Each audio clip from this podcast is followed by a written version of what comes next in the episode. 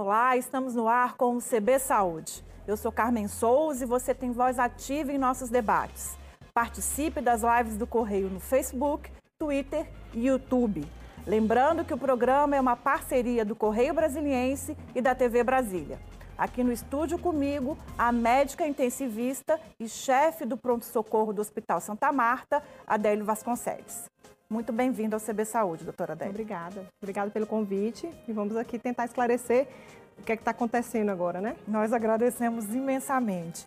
Então, é, os especialistas ficaram alertando com relação à falta de cuidado dos jovens com relação ao Covid, né? A, a Covid. É, eles ficaram mais expostos, foram se infectando, é, aumentando casos de internação e agora, depois de algumas semanas, a gente consegue ver as consequências desse aumento dos casos entre os jovens. Quais são? A gente tem muito jovem internado em estado muito grave, certo? A gente tem as UTIs lotadas de pacientes é, entre 40 e 60 anos, a predominância, mas também muita Mais gente entre pessoas. 20 e 30 é, entre 20 e 40, entre 20, é, nessa faixa etária também ficando grave. A gente tem UTIs com praticamente 100% de lotação há quase um mês em todo o DF, em, em todo o Brasil. E a gente vê que esses pacientes também vão a óbito. A gente tem mais de 90%, às vezes, de pacientes em ventilação mecânica, em hemodiálise, em estado muito grave. E assim, é, a gente viu realmente a diminuição dos idosos é, acima de 75 anos, ou seja, a vacina realmente vem fazendo o efeito que a gente precisava. Mas a gente tem tanta gente doente, tanta gente doente que não está dando para quem chega. Então a gente está tendo muito paciente jovem chegando em estado grave no pronto-socorro e nesse momento a gente não tem um leito imediato para colocar esse paciente, certo? Então a gente está vendo paciente jovem morrer. Essa é a maior consequência que a gente não queria que acontecesse, né? E que de certa forma, por conta da perda do medo, acredito, ou da quantidade de pessoas circulando, a gente aumentou em muito o número de casos e pela quantidade de número de casos, logicamente, a gente vai ter mais gente grave. Eu fiz um levantamento com os dados da Secretaria de Saúde e eles são chamam bastante atenção, são assustadores. É, eu peguei ali jovem, a idade de 20 a 39 anos, né? Considerando 1 de março e 31 de março. Nesse período, o número de mortes dessa faixa etária, de 20 a 39 anos, aumentou 47%. Se a gente for considerar há seis meses, lá em setembro, o aumento é de 84%. Foram 72 pessoas só em março, com 20 a 39 anos, que morreram aqui no Distrito Federal. Mais de duas pessoas por dia. Né? É, é isso que a senhora está vendo no hospital. Sim, né? diariamente a gente vê, inclusive adolescentes em estado grave, é, necessitando de suporte intensivo, permanecendo por longos períodos né, internados, porque a gente tem a questão do óbito, mas a gente também tem a questão do jovem sobreviver mais tempo, lutar mais tempo pela vida, então ele permanece num leito de UTI um tempo maior. E esse é, gera um problema que a gente chama de giro de leito. A UTI fica mais tempo cheia menos tempo, com menos leitos disponíveis, então com tanta gente chegando ao mesmo tempo, a gente não consegue dar alta para os pacientes graves. Certo? E o jovem, ele sobrevive mais, mas com tanta gente doente, aconteceu isso aí. A gente mais que dobrou a quantidade de óbitos em pacientes tão jovens nessa faixa etária.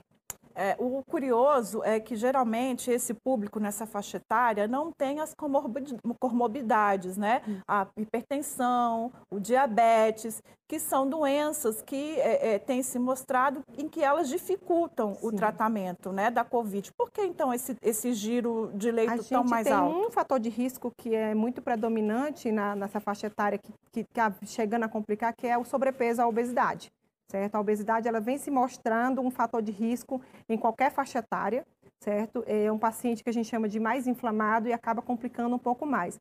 Mas a gente vê também casos de pacientes sem nenhuma comorbidade, inclusive sem ser obeso ou sobrepeso, e complicar também. Então, assim, essa, a doença do Covid ela é, uma, é uma resposta inflamatória aguda e depende de cada resposta de cada paciente. Então, então qualquer pessoa pode complicar certo? Então a gente está vendo cada vez mais casos de eh, severidade e comprometimento muito grande pulmonar em pacientes muito jovens, é, 16 anos, 18 anos, 20 anos, nessa faixa etária. A gente pode dizer que eles estão chegando em uma situação mais grave aos hospitais? É, isso pode estar interferindo é, né, nessas taxas? Com a taxa de ocupação muito alta dos hospitais, o que é que acontece? Acaba que os pacientes, mesmo procurando o hospital, eles, se não estão em estado grave, eles são orientados a ir para casa e retornar caso complique. E o que a gente vê é isso, retornam já num estado muito grave. Já chegam na emergência em um estado muito grave, num, num momento de, de, de, necessidade de suporte ventilatório, que é onde a gente precisa da, das unidades de UTI, e a gente está vendo aí as filas de espera da UTI cada vez maiores, né?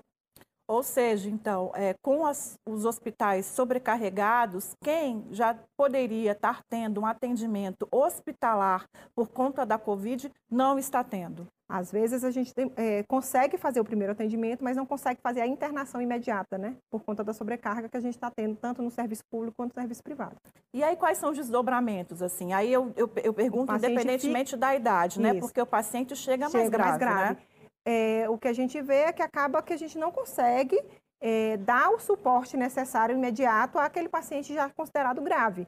Então, acaba que demora mais a fazer a intubação, digamos, a ventilação mecânica, porque a gente não tem em todos os hospitais leitos disponíveis. Então, a gente acaba atrasando um pouco o tratamento desse paciente, complicando um pouco mais e diminuindo as chances dele sobreviver. A senhora acredita que essas novas variantes também têm um impacto nessa mudança do perfil etário dos pacientes com Covid-19?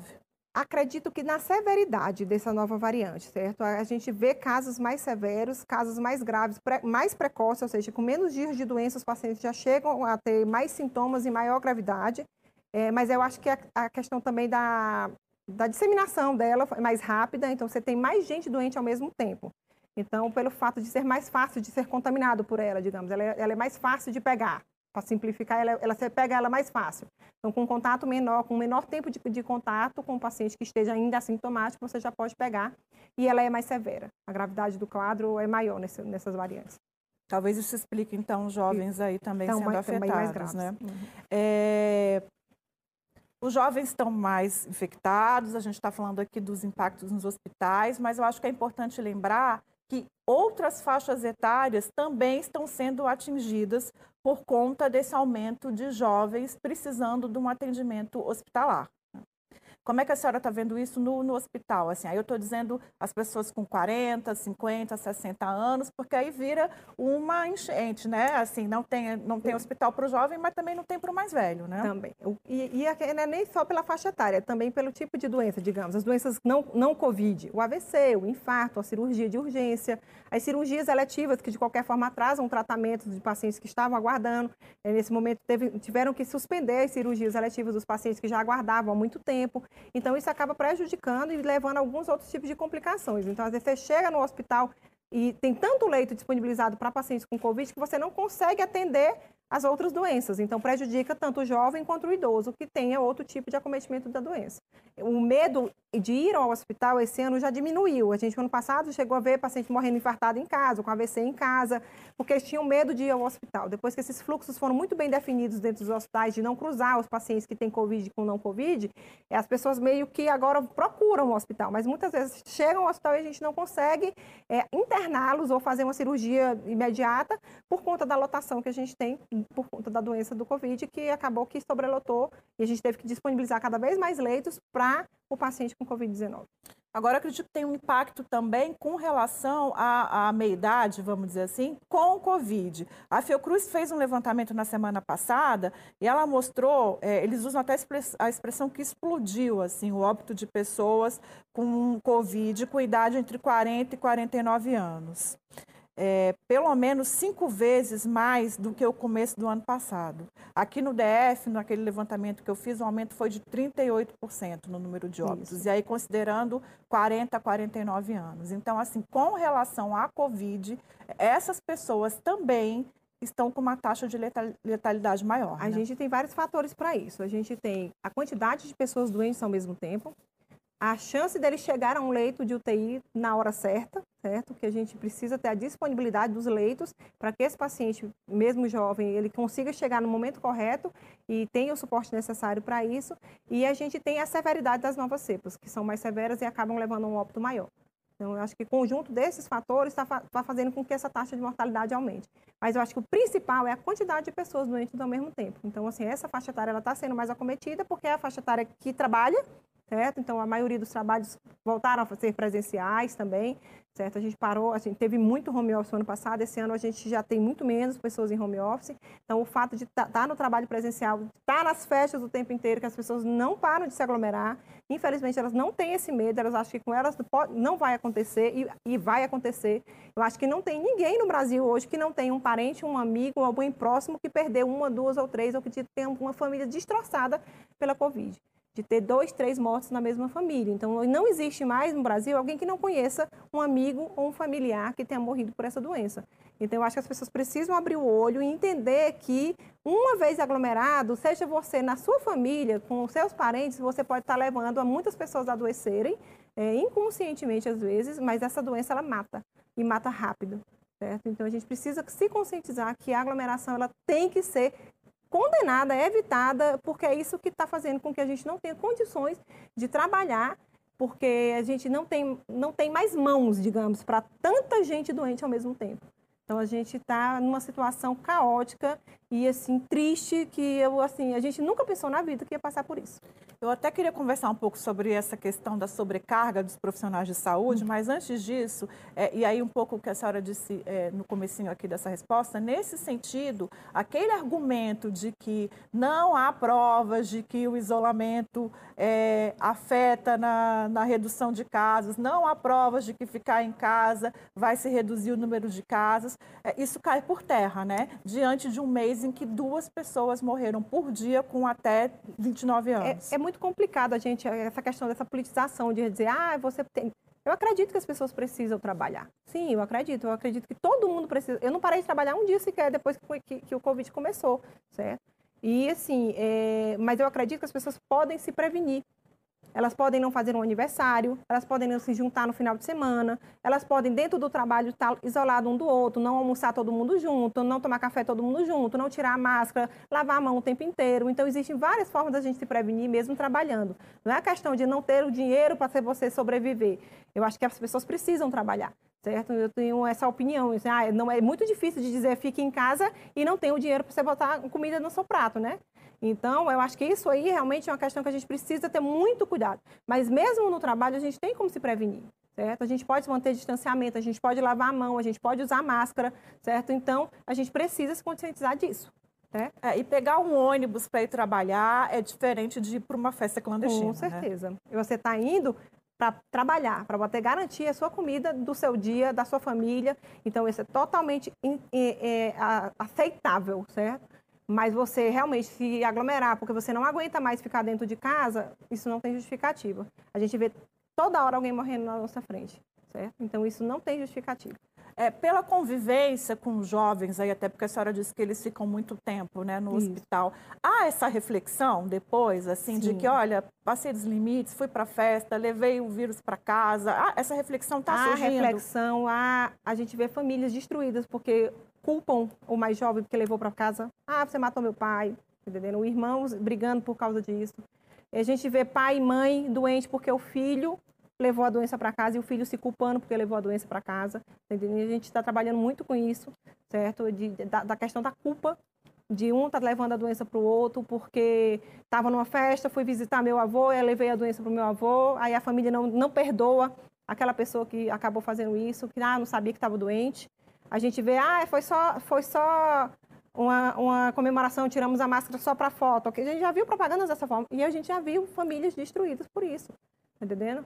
Tem gente esperando leito de UTI com 90%, 80% do pulmão comprometido, porque foi no aniversário, no final de semana, com duas, três, duas, três famílias, e, e, e adoece. E aconteceu. E né? aconteceu, tá entendendo? É. E aí a culpa vem, a reflexão vem, e o sofrimento vem junto. E as sequelas do pós-Covid são irrecuperáveis. Né? Essa era a minha próxima pergunta, inclusive, das sequelas, né? É o pessoal da coalizão Covid-19 Brasil, eles fizeram uma estimativa que de cada quatro, de, de cada dez pessoas, quatro de tipo todas de... elas tem algum tipo de problema, né? Sim. Então, ou seja, é, tem um pós aí também que é muito Bem trabalhoso, difícil, né? Isso. A gente precisa conscientizar de, o paciente de que ele precisa lutar pela recuperação. É, a fisioterapia, a fonoaudiologia, a recuperação da função renal. Muitos pacientes entram em diálise e às vezes vão precisar da diálise para o resto da vida.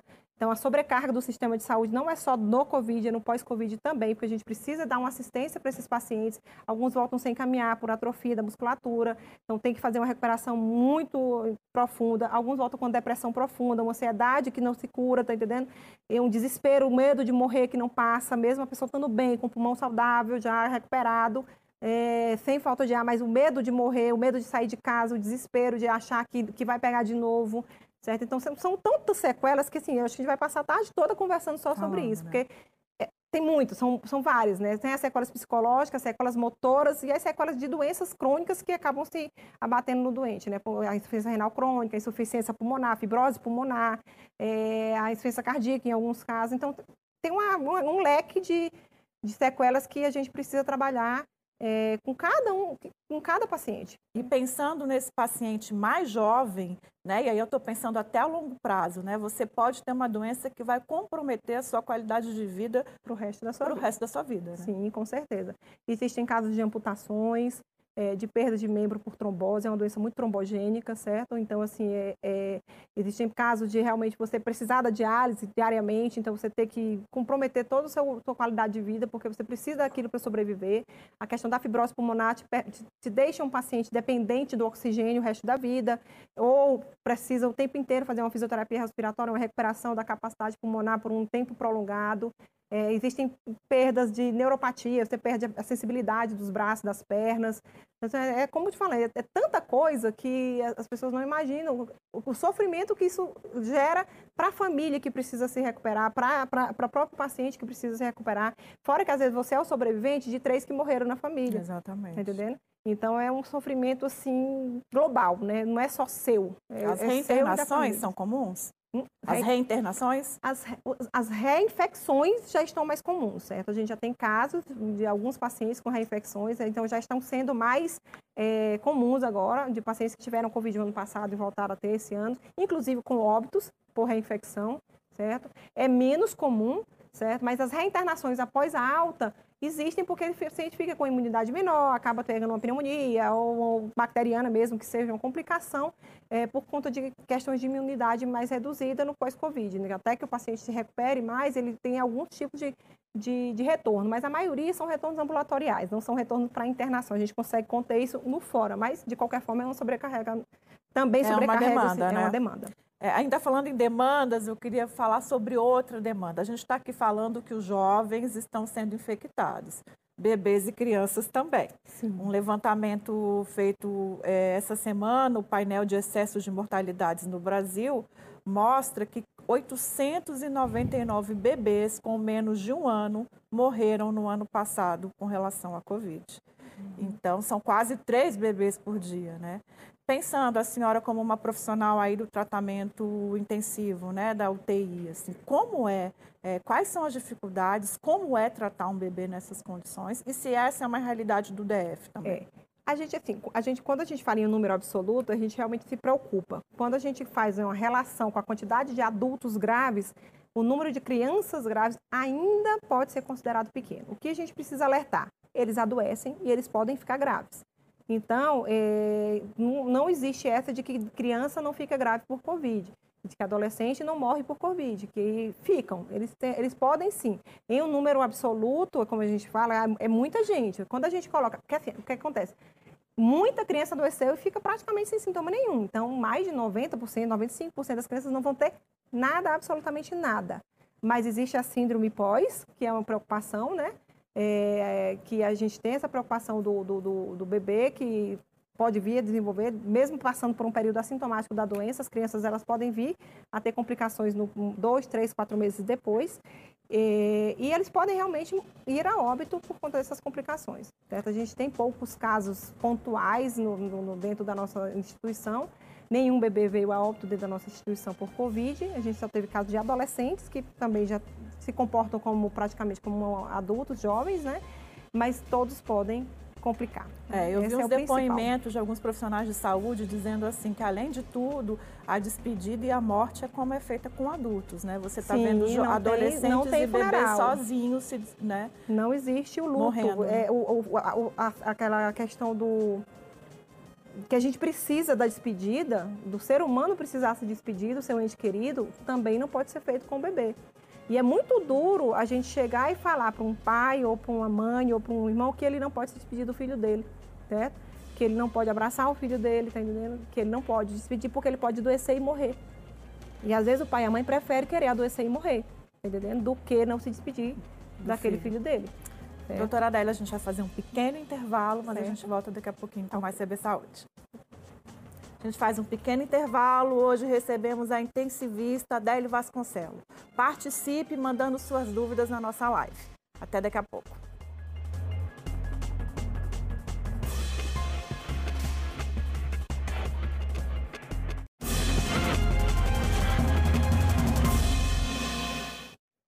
CB Saúde está de volta hoje comigo no estúdio, a médica intensivista, doutora Adélio Vasconcelos.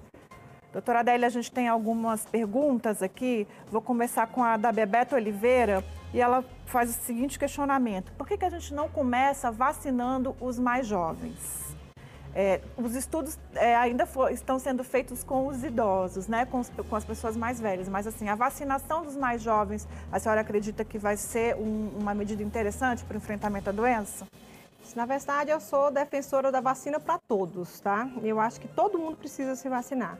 Mas é assim, a gente sabe que a doença é mais grave no mais idoso. Tá? É conhecido já pelos estudos que a severidade da doença no idoso ela é muito maior. Então, a taxa de óbito no paciente acima de 60 anos ela é muito mais elevada do que no paciente mais jovem, certo? Então, por isso que a gente precisa vacinar primeiro os mais idosos. Por quê? Porque o paciente mais idoso, ele vai chegar ao hospital, ele vai ter assistência, ele mesmo com assistência, ele vai morrer. O paciente mais jovem, com assistência, ele tem uma chance muito maior de sobreviver. Certo? Então, é por isso que a priorização é do idoso. Certo? O idoso mais idoso, ele chega, ao, por mais que você tenha suporte, por mais leitos que você tenha, o idoso, mesmo com toda assistência, ele vai a óbito.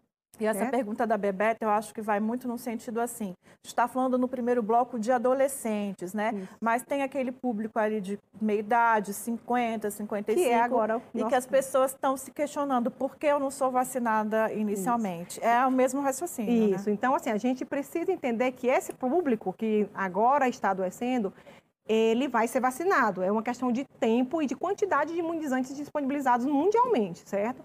Então, a questão do, da, da, vacinação dentro do Brasil, o SUS ele tem uma capilaridade extrema. Em todas as cidades, eles têm a sala de vacina. Então, a partir do momento que você tem imunizantes disponíveis para toda a população, toda a população será vacinada. É, o Plano Nacional de Imunizantes ele está cada vez mais rápido. A gente realmente observou uma, uma muito, foi muito devagar no início, mas a gente está vendo que a cada dia a gente está conseguindo aumentar a quantidade de pacientes é, de uma forma mais rápida. E a gente acredita que até o final do ano toda a população vai estar sendo vacinada. O que, que a gente ainda não vai poder vacinar nesse momento? O adolescente abaixo de 16 anos, porque a gente ainda não tem vacinas suficientes disponíveis que foram testadas e aprovadas para o uso em crianças mesmo menores que 16. A gente já tem a da Pfizer agora, que pode ser usada a partir de 16 anos, que está começando a ser disponibilizada certo? Então, a gente, é, rapidamente, a gente vai poder vacinar essa faixa etária, acima de 16 anos. Mas a gente precisa de uma quantidade de imunizantes que seja capaz de imunizar toda a população. O jovem, por mais que ele morra, ele tem uma chance de sobreviver muito maior do que o idoso, certo? Então, ele demora muito tempo num leito de UTI, mas ele pode vir a sobreviver com toda a assistência médica que a gente tenha. Então, por isso é que a priorização foi iniciada pelos idosos e pelos profissionais que estão na linha de frente, né? E a gente já está percebendo que os idosos estão protegidos, não é Sim. isso? Assim, a senhora tem percebido, alguns médicos já estão falando isso, uma redução no número de pacientes e uma redução no número de óbitos também, Sim, né? Sim, a redução é extrema, é significativa. A gente já chegou a ter momento de não ter nenhum paciente acima de 75 anos internado nossa, na nossa unidade, que né? ótimo é, onde a gente tem atualmente no Hospital Santa Marta 75 leitos de UTI e dentro desses 75 da, do Hospital Santa Marta a gente ainda tem mais leitos nas outras duas unidades, a gente não ter nenhum idoso acima de 75 anos por alguns períodos. E os que chegaram é, ainda não, que chegaram a estar internados nesses últimos 15 dias, chegaram ainda a tomar a primeira dose, mas não tomaram a segunda, tá entendendo? Então, assim, tem alguns, são casos muito pontuais. Então, a gente já está observando, sim, que a vacina está fazendo o efeito que ela precisa.